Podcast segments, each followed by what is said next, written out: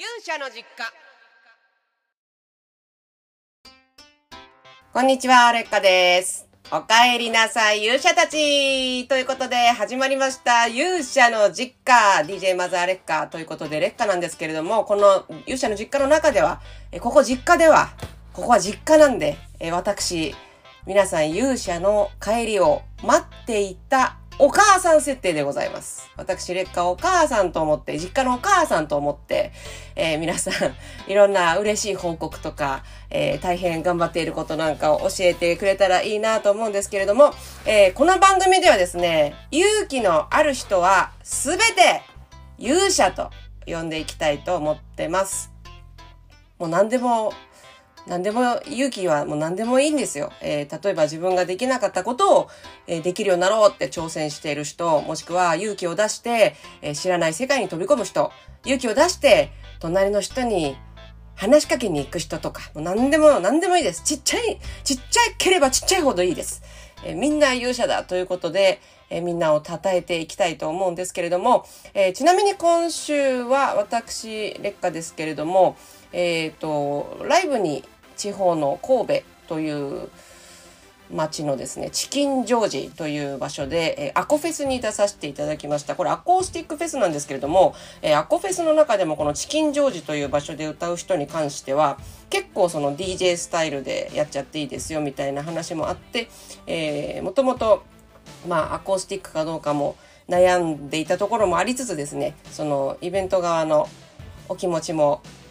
組ませていただいて、えこちらからは DJ スタイルということでやらせていただきました。この時すごい面白くって、あの、お客さんとの距離がめちゃくちゃ近かったんですね。えーそうするとですね、私がこう、歌ってて、あの、一番前の方のもう本当に、あの、触れるぐらい、もう実際触、触られたり触ったりしたんですけど、一瞬。あの、そういう一番前の方に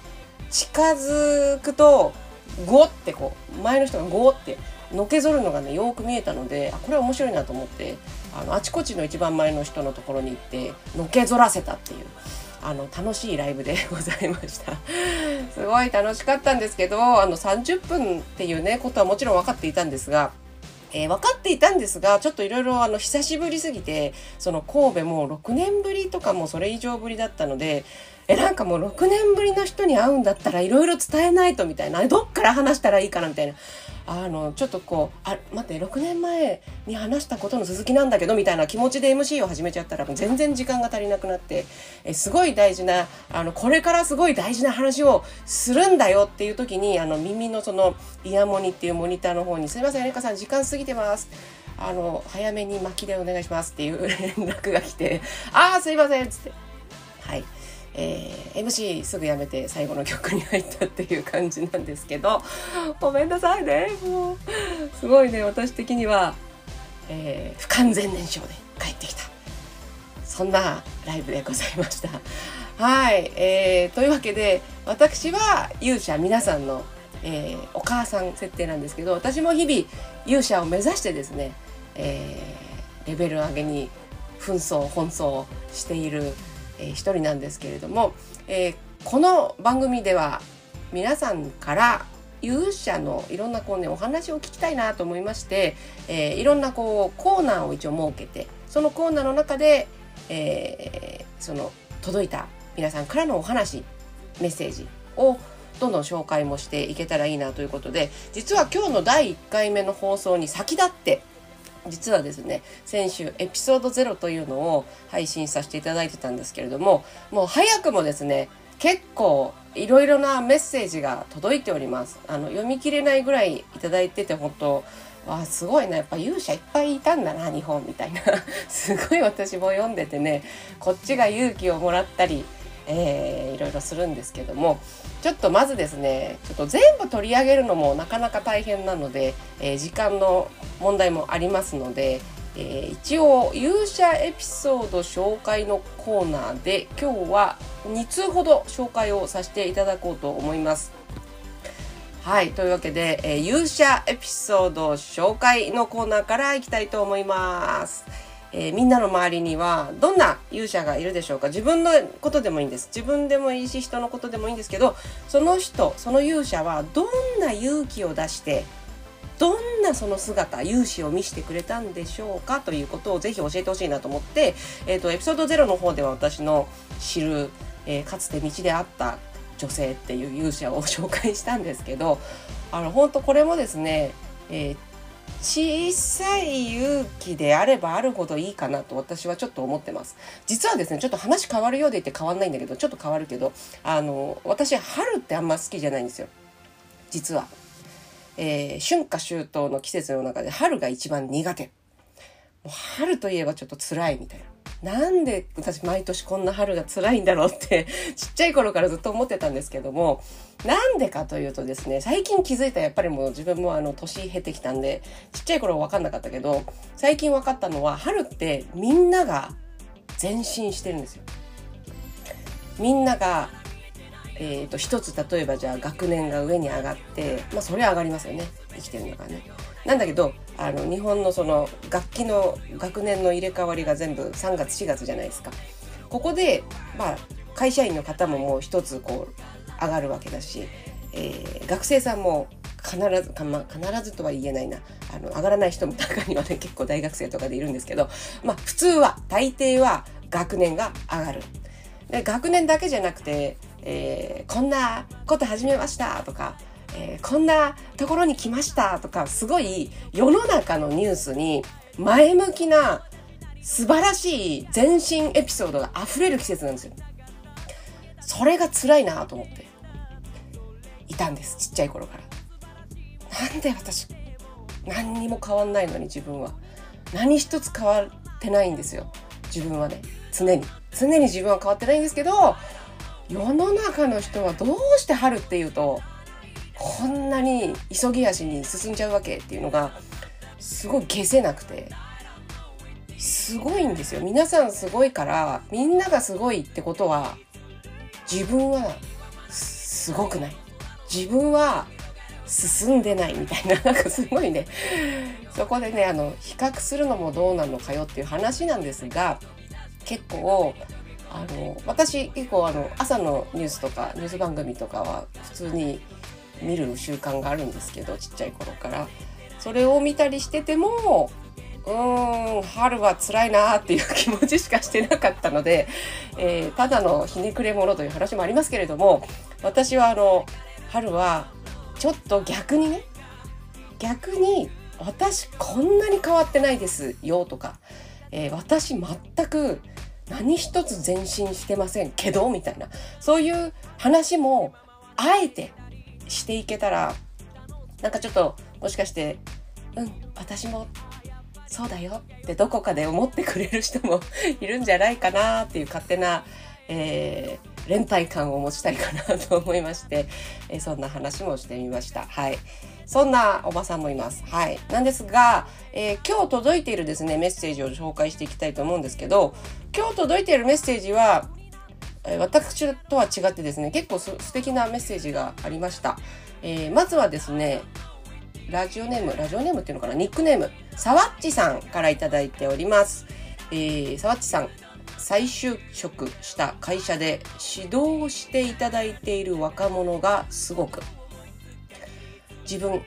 おじさん相手に何度やらかしても丁寧に時に厳しく指導してくれた M さんアルファベットの M で多分なんかこの方の頭文字だと思うんですけど沢地さんから頂きました。ありがとうございます。沢地さんはこういうふうに書いてくれたんですけどおそらくこの沢地さん自身が再就職をされていてその会社で指導者になった方が年下なんでしょうね。若者って書いてくださってるので。このご自身よりも年若い人が指導者で、えー、その方が、まあ、自分が何度やらかしても丁寧に厳しく指導してくれて勇者だということを送ってくれたんですけれども私その、あの様子をちょっと想像してましてこれはあのサワッチさんが勇者だなというふうにあのもちろんそのねもちろんその M さん若者勇者ですよ。素晴らしいですよ。あのちょっともうもしかしたら自分より年上の人に向かって指導をするという時に、うん、自分より年がかなり上だけれどもこんなこともできないのかみたいな感じでちょっと、えー、強く強くというかちょっとこう怖い感じで来ちゃう方ももしかしたら世の中にいるかもしれないそんな中でこの M さんに関してはさわっちさんが、えー、素晴らしいって思えるくらい丁寧にねきっと指導をしてくれた素敵な方なんでしょうね素敵なあの若者上司っていう感じなんですかね結構でもこの手の話があちこちに今起きてるなと思ったのはその年配の方の、まあ、学び直しもあれば、えー、セカンドキャリアとかもうゴロゴロそんな話は世の中に出始めてきている。まあ結構こう昔から言われてきた終身雇用とかがちょっと崩れ始めていることはみんな気づいているのでいろんなその人生の、えー、キャリアの選択肢って増えてるじゃないですか。そんな中でこのさわっちさんはどういうね状況かわからないですけれどもさわっちさんのように年配の方なんですけどそれまでのずっと勤めてきた会社を辞めたりとかずっと、えー、従事してきた仕事では全然ない違う、まあ、他業種異業種初めての分野で仕事をスタートされるっていう方もかなり最近増えておられるのかなという気はしておりまして。でこの状況になっ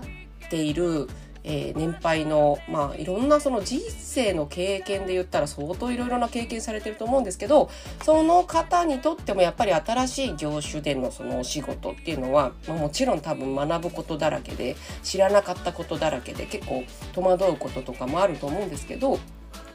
そこの新しい業種では割と経験者っていうのが若者だったりも自分の、まあ、子供とまではいかないかもしれないですけどとてもじゃないけど本当に若いじゃんっていうのが上司だったりっていうのは多々あるようでなんかこうネットの記事とかあのツイッターとかで流れてくるちょっと4コマ漫画とかそういうのでも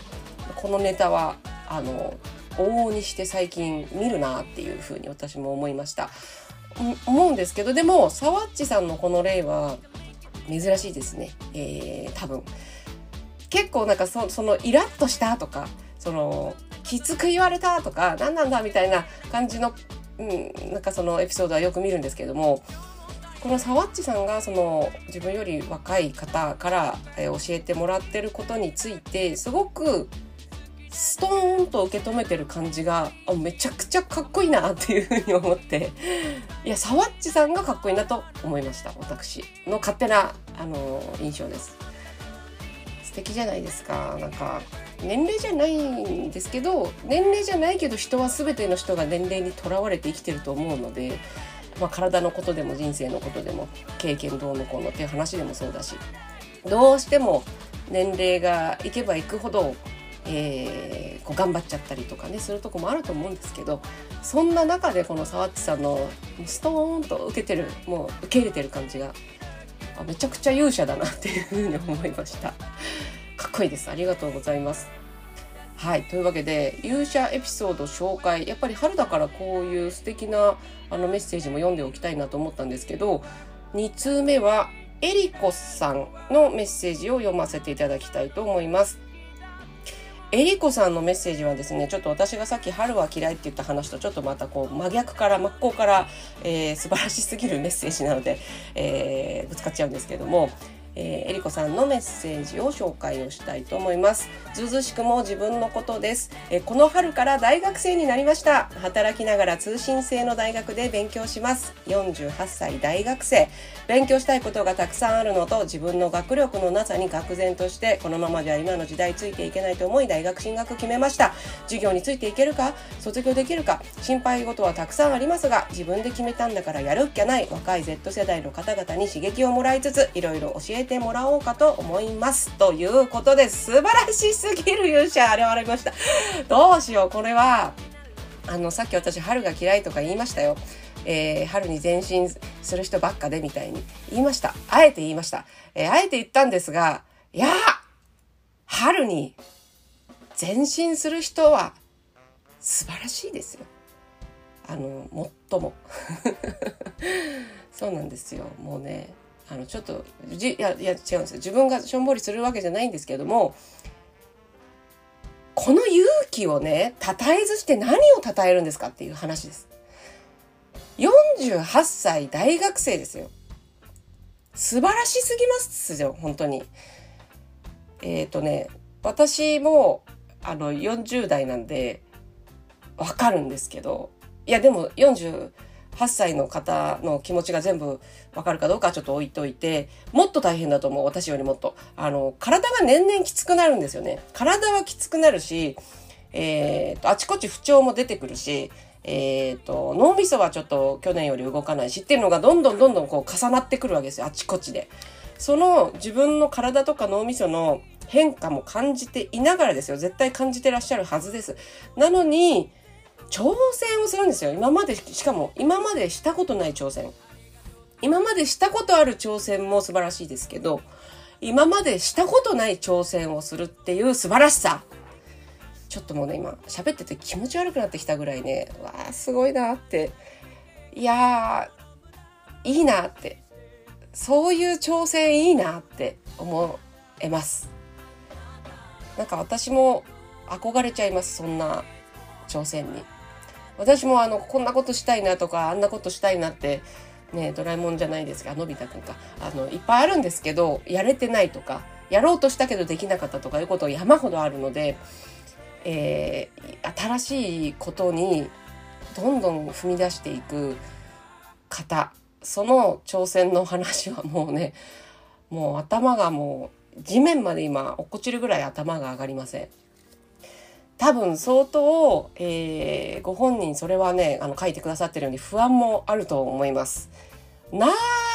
い方がまあ珍しいでしょうね。えー、不安がある中ででも飛び込んで多分これ通信制とは言ってらっしゃるんですが通信制でも多分スクーリングとか実際に行かなきゃいけない場所とかっていうのは結構あると思うんですよね。でその学ぶ内容にもよるんですけどもしかして内容によっては研修とかあの実地の何かが入ってくると思うのでいやすごくもうすごくねもう涙が出るぐらい応援します本当に。きっとあの大変な場面もたくさん出てくるだだろうしうーんなんかこうやっぱりやっぱりダメだ無理だってなっちゃう瞬間も来るかもしれないんですけど是非、えー、ご自身の学びたいこと学んでできれば卒業を目指してほしいなと思うのでもうぜひぜひ体で気をつけて頑張ってほしいなと思います。なんかすごいこのねメッセージでくださってる方がいろいろいやちょっと今日選んだのが、えー、たまたまこのえー、40代か50代かのお話があるんですけども結構そのアラフォーとかアラフィフの方の頑張りってなかなかこうね逆に二十歳とかのこの頑張りとまた違ってうーんそこを経てきてまたそこに行きますかとかあえてそこに突っ込みますかとかいう頑張りがすごくあったりするので私はすごい勇気をもらいます。はい。というわけで、えー、勇者エピソード紹介のコーナー、みんなの周りにもきっと、えー、こんな、あの、ちょっと今日ね、ハードル上げちゃったかもしれないです。こんな素敵な話じゃなくてもいいんです。もっと、あのね、もっと普通でいいんですよ。今日ちょっと卵かけご飯2つ卵使っちゃったんだよねとか、あの、めっちゃもう、すごい勇者って、もう私何でも勇者だと捉えますので、こんな勇者じゃねえじゃねえかとは絶対言わないから、何でもいいから、みんなの勇者エピソードを送ってみてもらえると嬉しいです。みんなの話でもいいです。みんなの知ってる人の話でもいいです。ぜひぜひ、えー、これね、Google フォームの方で募集をしてますので、えー、番組の多分詳細のところから見れると思います。まだまだメッセージを募集してますので、勇者エピソード、えー、応募してみてください。はい、というわけで、え時間もそんなに長く残ってないので、えー、あと2つコーナーがあるんですけども、あと2つのコーナーはあんまりメッセージはちょっとね、紹介できない感じですいません、えー、今日はですね聞いてよマザーレッカーということで皆さんから届くお悩み相談に答えていこうのコーナーこちらだけあと1通、えー、メッセージ紹介させていただいて、えー、残るものはまた次回にさせていただこうと思います、え聞いてよマザーレッカーのコーナーで紹介するのは、えこの方劣化あやさんからいただきました。レッカー屋さん、えー、こんにちは。小3年中9ヶ月の子育てをしているんですが、私は昔から朝起きるのが苦手で、寝坊しないように毎朝小刻みに5回アラームをかけて起きています。レッカちゃんは朝起きるの得意ですか？どうやったら朝目がバッチリ 開きますか？っても読みながらね、泣きたくなってくるぐらいね、あの、うわぁ、これはこれはですね、レッカー屋さんには私に起きないでほしい。朝起きないでいいですって言いたい。言いたいけど、小3がいるな、子供に。子供小3でしょ？小3年中9ヶ月でしょ？俺子供が9ヶ月だけだったら、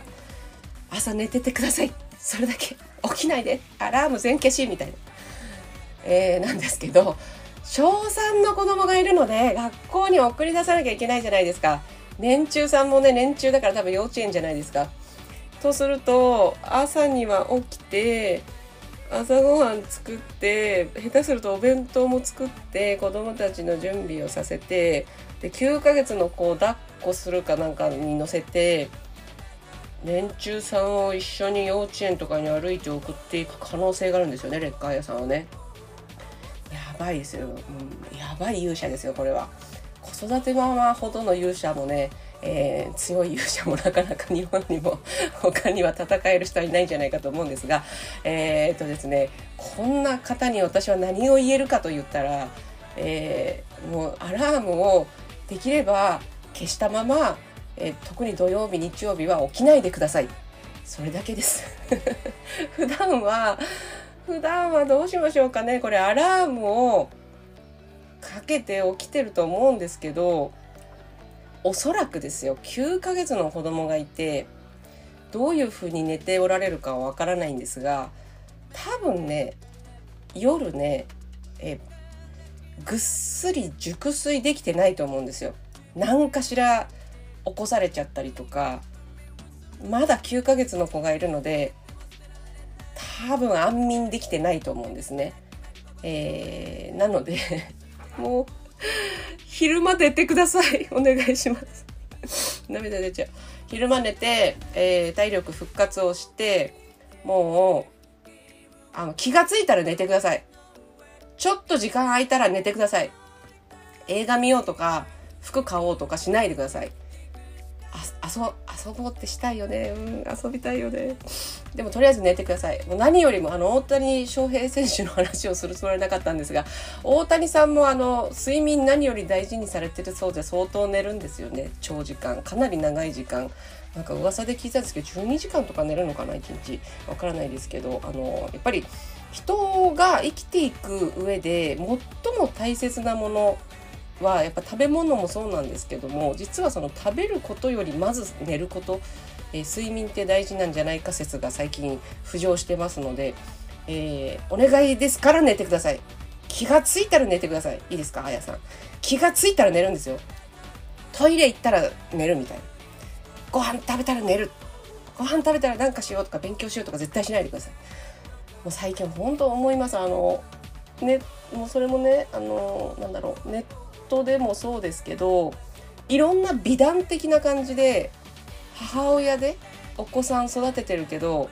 こんなことできてるとかこんな、えー、すごいこう学校卒業したとか、えー、ニュースになってくるじゃないですか。あれし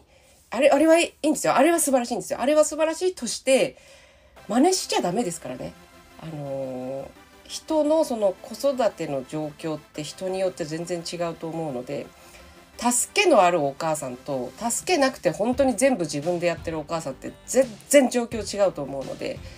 えー、例えば助けがあっていろんないろんな、えー、子育ての助けをもらえている状況でいろんなことをすごくこう超人的にこなしていてそれがニュースになっちゃう人と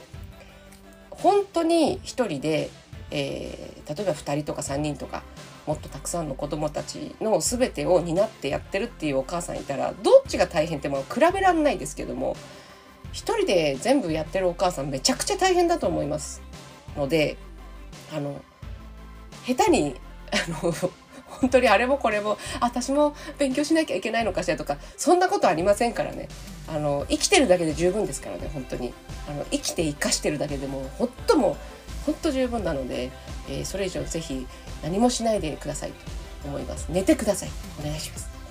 はいというわけで、えー、今日はごめんなさい。時間がちょっともうパッツンツンなのでこれ1通しか紹介できなかったんですけど実はこの「聞いてよマザー劣化」えー、私劣化に何か相談もしくは質問、えー、聞いてほしいこと愚痴、えー、あったらどしどし送ってほしいんですけれどもこれ結構たくさん届いています、えこれをどんどん取り上げていくとすごい、え怨念のこもった番組になっていってなかなかそれも、え得難い番組になっていくかなという気がするので面白いんで。あのぜひこれも、え聞いてよマザー劣化のコーナーにもう皆さんの感じててることを、えー、送ってほしいと思います。そしてもう一つ今日は取り上げられなかったのが、目指せ竜王の城ということで、えー、何か挑戦していること、何かこれから頑張ってみたいことなどありましたら、これもどしどし送ってみてください。これもごめんなさい、届いてるんですけど、今日はちょっと読めません。というわけで、えー、勇者たち、え皆さんを送り出す時間になってしまいました。あっという間ですね、今日はね。えちょっとね、告知がいっぱいあるんですけれども、え私、劣化からのお知らせ一番大きいものからいきます、え今年なんと全国8カ所を巡る6年ぶりのツアー開催決定ということで、え、お待たせをいたしました本当に申し訳ありませんでしたうんと8箇所回るのは一体いつぶりかは覚えていませんがツアー自体は本当に6年ぶりとなります。えー、レッカセイハローツアーということで2023年になっちゃいましたね。夏休みだから会いに行きます。本当にこれあのガチンコで夏休みどっぷり行く感じなんですけれども、えー、7月2日の仙台連鎖に始まって、えー、福岡神戸名古屋札幌渋谷大阪ラスト広島という形になっております。えーと、これから多分チケットの詳細なんか出てくると思うんですけどとりあえずですね、えー、ツアー全国ようやく伺わせていただける場所があるということで、えー、結構本当にフェスだったりとか、えー、どこか一つの場所でやらせてもらったワンマンとかはあったんですけれども本当に久しぶりに行ける会場が目白押しでございますので是非、えー、近くの方ちょっとね今回ですね、えー、もう一つお知らせ一緒にしちゃうんですけど6月14日に新曲の配信がございます。えー、こういうことも同時にやりながらのツアーになりますのでちょっと今までにない新しい感じのツアーになります。っていうのは、えー、今まではちょっと時系列で言うとアルバムを発表させていただいてからのアルバム引っ提げてのツアーだったんですね。え、なんですけど今回はですねそうじゃなくてあれれれれなんか新曲が出のそしてまだなんか作ってるっぽいの作りながらのツアーなのかみたいな。ってことはみたいな。はい。何がてことはなのか私もよくわかんないですけども、えー、今までとは違うツアーになります。はい。今はそれしか言えません。というわけで、えー、こちらもちょっとずつですね、えー、内容とか、えー、なんかどういうことやるのかっていうのもお伝えしていければなと思うんですけど結構みんなとこう距離の近い感じにできればいいかなとみんなが元気かどうか生きてるかどうか、え、ちょっと生存確認にも行きたいなというのもありますし、え、私の方からもう生きてるっていうことの嬉しさ楽しさ喜びもうありがとう。それを伝えていける場所になればいいなと思ってます。みんなの顔が見れたら嬉しいです。はいっていうのと、えっと、イベントの出演情報は6月の17日土曜日サガントスプレゼンツのサガンフェス2023は去年に引き続きの出演になります。ありがとうございます。えー、こちらは6月17、18、ほと今年なんと 2days やるそうなんですが、私の出演は17日の土曜日となります。ぜひ土曜日の方に遊びに来てください。イェイはい、日曜日も行ける人は連続で行っちゃってください。はい、というわけで、えー、いろいろお知らせも入れちゃったんですけれども、えー、大変長いこと聞いてくれてありがとうございました。え世界は大変も厳しい世界だと思います。春ですけど厳しい世界だと思います。えー、そんな世界なんですが、ぜひあなたらしく勇気を持って前向きに楽しんで来てほしいと思います。ここ勇者の実家からマザレカ、いつでもみんなを応援しております。またいつでも帰ってきてください。元気にいってらっしゃい。またねバイバイ。